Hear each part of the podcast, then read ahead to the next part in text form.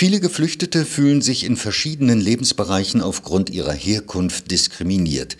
Inwieweit sie Benachteiligungen im Alltag, auf dem Arbeitsmarkt, in Bildungseinrichtungen und gegenüber öffentlichen Institutionen wahrnehmen, untersucht ein Bericht des Deutschen Instituts für Wirtschaftsforschung DIW Berlin, der am 4. Mai veröffentlicht wurde. Darüber spreche ich jetzt mit Dr. Adriana Cardoso Silva. Sie ist wissenschaftliche Mitarbeiterin am sozioökonomischen Panel am DIW Berlin und Mitautorin der Studie. Frau Cardoso, viele Geflüchtete fühlen sich in verschiedenen Lebensbereichen aufgrund ihrer Herkunft diskriminiert. Hat die von den Geflüchteten wahrgenommene Diskriminierung in den letzten Jahren zu oder abgenommen? Die Analyse der Daten zeigt, dass die wahrgenommene Benachteiligung zwischen 2019 und 2020 zugenommen hat, und zwar in den Bereichen Arbeitssuche, Bildungseinrichtungen, Arbeitsplatz oder Ausbildung und Alltagsleben. Für diese äh, Zunahme gibt es unterschiedliche Gründe und wir untersuchen sie auch in dem Bericht nach wichtigen Merkmalen von den Geflüchteten. Sie haben ja jetzt verschiedene Lebensbereiche bereits angesprochen. In welchen Lebensbereichen wird eine Diskriminierung besonders stark wahrgenommen? Vor der Pandemie wurde eine besonders starke Diskriminierung in dem Bereich Wohnungssuche und im Allgemeinen im Bereich des Arbeitsmarkts wahrgenommen. Ähm, die Änderung zwischen 2019 und 2020 zeigt, dass die Diskriminierung oder die Wahrnehmung der Diskriminierung am stärksten in den Bereichen Bildungseinrichtungen und Arbeitssuche zugenommen hat. Wo könnten denn die Ursachen für diesen Anstieg der wahrgenommenen Diskriminierung liegen?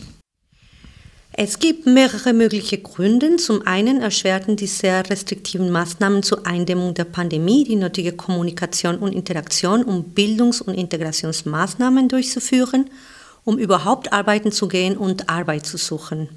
Und außerdem arbeiten Geflüchtete häufiger als Einheimische in befristete Arbeitsverhältnisse mit reduzierten Arbeitszeiten oder in Berufen, die nicht in das Homeoffice verlagert werden könnten. Daher waren sie viel mehr von diesen Maßnahmen und von Kürzungen und Entlassungen und Einstellungsstopp äh, getroffen als andere. Andererseits es, gibt es auch Evidenz, auch von anderen Institutionen dafür, dass Geflüchtete Zielscheibe fremdfeindlicher Diskurse und Gewalt angesichts der Angst und Unsicherheit, die die Pandemie verursacht hat, geworden sind. Und dies ist ja auch unter anderem zu erklären, dass Geflüchtete aufgrund von prekären Arbeits- und Wohnverhältnissen einen höheren äh, Infektionsrisiko ausgesetzt waren. Welche Rolle spielen dabei, also bei der wahrgenommenen Diskriminierung, Faktoren wie Geschlecht, Alter, aber auch Bildung, Deutschkenntnisse oder Familienstand zum Beispiel. Sie spielen allerdings eine sehr große Rolle. Ähm, die Analyse zeigt, dass geflüchtete Frauen, die im Arbeitsmarkt aktiv sind, häufiger Diskriminierung erleben als erwerbstätige geflüchtete Männer. Auch bei der Arbeitssuche erfahren geflüchtete Frauen weit häufiger Diskriminierung als äh, geflüchtete Männer. Und beim Blick auf die empfundene Diskriminierung zeigt sich, dass jüngere Geflüchtete eher Benachteiligung wahrnehmen. Dies zeigt sich insbesondere im Alltag, aber auch bei Arbeitssuche, in Bildungseinrichtungen, bei der Wohnungssuche und bei Behördengängen. Man kann zudem sehen, dass Geflüchtete mit schlechteren Deutschkenntnissen in den meistens untersuchten Bereichen eher Diskriminierung empfanden als solche mit guten Deutschsprachkenntnissen. Und dies gilt insbesondere auf dem Arbeitsmarkt und in Bildungseinrichtungen.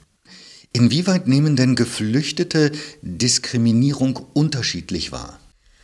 Die ähm, wahrgenommene Diskriminierung ist ein subjektives Maß, das sich sehr viel von Person zu Person unterscheidet. Und in der Tat ist das auch bei Geflüchteten so.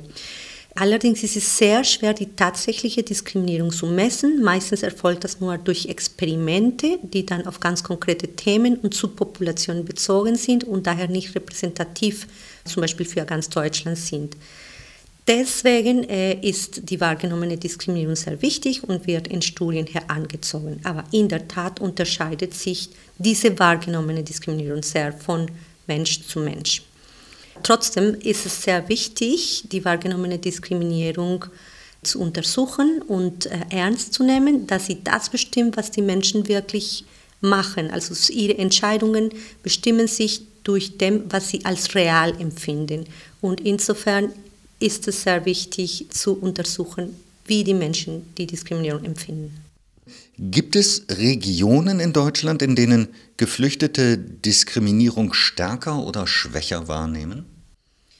Die Ergebnisse der Studie zeigen in der Tat, dass in Ostdeutschland äh, Geflüchtete Diskriminierung ähm, äh, stärker wahrnehmen als in Westdeutschland. Das zeigt sich auch insbesondere in dem Arbeitsmarkt, wo auch Geflüchtete äh, weniger tätig sind im Vergleich zu denen, die in Westdeutschland sind. Also im Allgemeinen wissen wir, dass der Arbeitsmarkt in Ostdeutschland angespannter ist und daher kann das einen großen Einfluss auf diese Wahrnehmung haben. Was könnte oder müsste getan werden, damit Geflüchtete in Zukunft weniger Benachteiligung erfahren? Und natürlich die Anzahl oder das Maß der wahrgenommenen Diskriminierung abnimmt wieder. Es ist wichtig, weiterhin gezielt staatliche Maßnahmen zur Verbesserung der Integration von Geflüchteten zu erweitern und dazu gehören zum Beispiel vertiefende Integrationsmaßnahmen wie Sprachkurse sowie auch Beratungen, die es Geflüchtete ermöglichen, diese fehlende soziale Netzwerke und Erfahrungen auf dem deutschen Arbeitsmarkt zu kompensieren.